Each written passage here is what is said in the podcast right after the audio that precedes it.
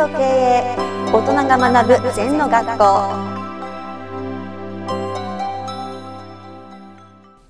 リスナーからの質問です。田里先生にカミソリではなく鈍刀になれと言われて鈍刀になる修行をしていると先生は言っています。鈍刀になる修行とは具体的にどのようなものなんですか？という質問です。そうね私はね頭を働かしてビジネスで儲けてカミソリのようなね、はい、人間になりたいと思ってたんですね、うん、かっこいいですよねうん、か。っこいいよな、で、はい、今もまだ YouTuber とかいろんなね稼いでる人もそういうのもてはやされてますよね、はい、ところがねよく考えてみるとそれは大変なんですねもうキリキリして生きていかなきゃいけないし時代に合わせなきゃいけないしね、うん、でカミソリだから刃こぼれ起こすんだな、はい、だけどさっきの前にも出たように2550年前のお釈迦様の教えっていうのはいまだに通用するわけですよ。はい、これだけ AI が発達して世の中変わっても根っこって変わりないんだよ。そうするとそれが鈍刀だな。うんはい、だから緊急課題と重要課題みたいなの人生にあるんだけどカミソリでパッパパッパさばっていくのは緊急課題だな。うんはい、我が人生悔いなしっていうのはやっぱり鈍刀でしっかり構えて100年間コツコツとやることじゃないですか。うんだからそのおかげさまでいまだにちゃんと現役で仕事もできるしねありがたいことですよ。はい、はい、そうすると言い方を変えると自分の志を目指して日々行動していくっていうことが鈍刀の修行なんですか？いやちょっと違うけどね。それはまた志っていうのはカミソリでも鈍刀でも持たなきゃダメ、うん、で人間で大事なのは志と謙虚謙虚さ、はい、でもカミソリの人でもみんなあの志は大きいですよ、うん、鈍刀が大きくて志が小さいなんて関係ない、はい、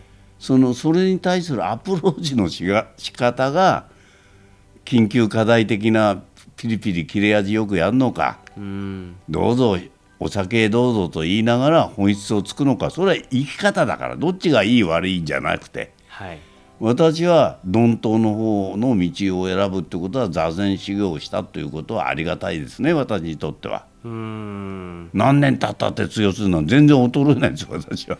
そうですよね。まだ磨きがかかってると感じる、うん、死ぬまでやっぱり修行でしょうね。私経営指導のね社長になって55年やってますけどもう全然やればやるほど良くなりますね。鈍刀っていうのは刃こぼれを起こさないから、はい、結構強いんじゃないかなと思います。はいまあ比べることもないんだけどあえてねその時の私がピリピリして目先を追求してたからそういうご指導いただいたんだと思います。うん。まあでもみんなカミソリになりたがってる人が多いね。はい。実際は。はい。大した切れ味のいいカミソリじゃないのに一生懸命自分はカミソリだと思ってね。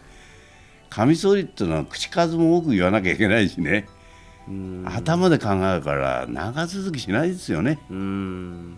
本当は腹で考えてるから。感じる世界だから。はい。ねだから腹で考えまだ解決したか胸で考え。最後は頭使えって修行したよ。ところがみんな頭から来るから頭に来ちゃうんだよ、はい、頭から考えるからすぐ理屈の世界になっちゃうんだな。結構奥が深いよ。で座禅っていうのはやっぱりカミソリとか鈍刀とか比べないけども根っこでやってるから、はい、あえて比べるとしたら鈍刀の方でしょうね。はいはい。原理原則本質っていうことなんですか？宇宙の原理だろうな。そういうものに従ってれば間違いないよな、はい、太陽は東に昇って西に沈むっていまだに変わりないですよ、うん、それをなんかいきなり西から入るなんて考えちゃ考えちゃった人は苦労するんじゃないの、うん、まあそう思うね。だからまあそうかな。鈍刀っていうのは大きな宇宙エネルギーに従って生きていくっていうことなのかも分かんないね。うん。長期で見てね、はい、はい、先生ありがとうございました。はいありがとうございます。この番組では皆様からのご感想やご質問をお待ちしています LINE でお友達になっていただきメッセージをお送りください。方法は LINE のお友達検索でアットマーク ZENTKA アットマーク ZENTO KEIEI と入力してください。お寄せいただいたご感想やご質問は番組の中で取り上げていきます。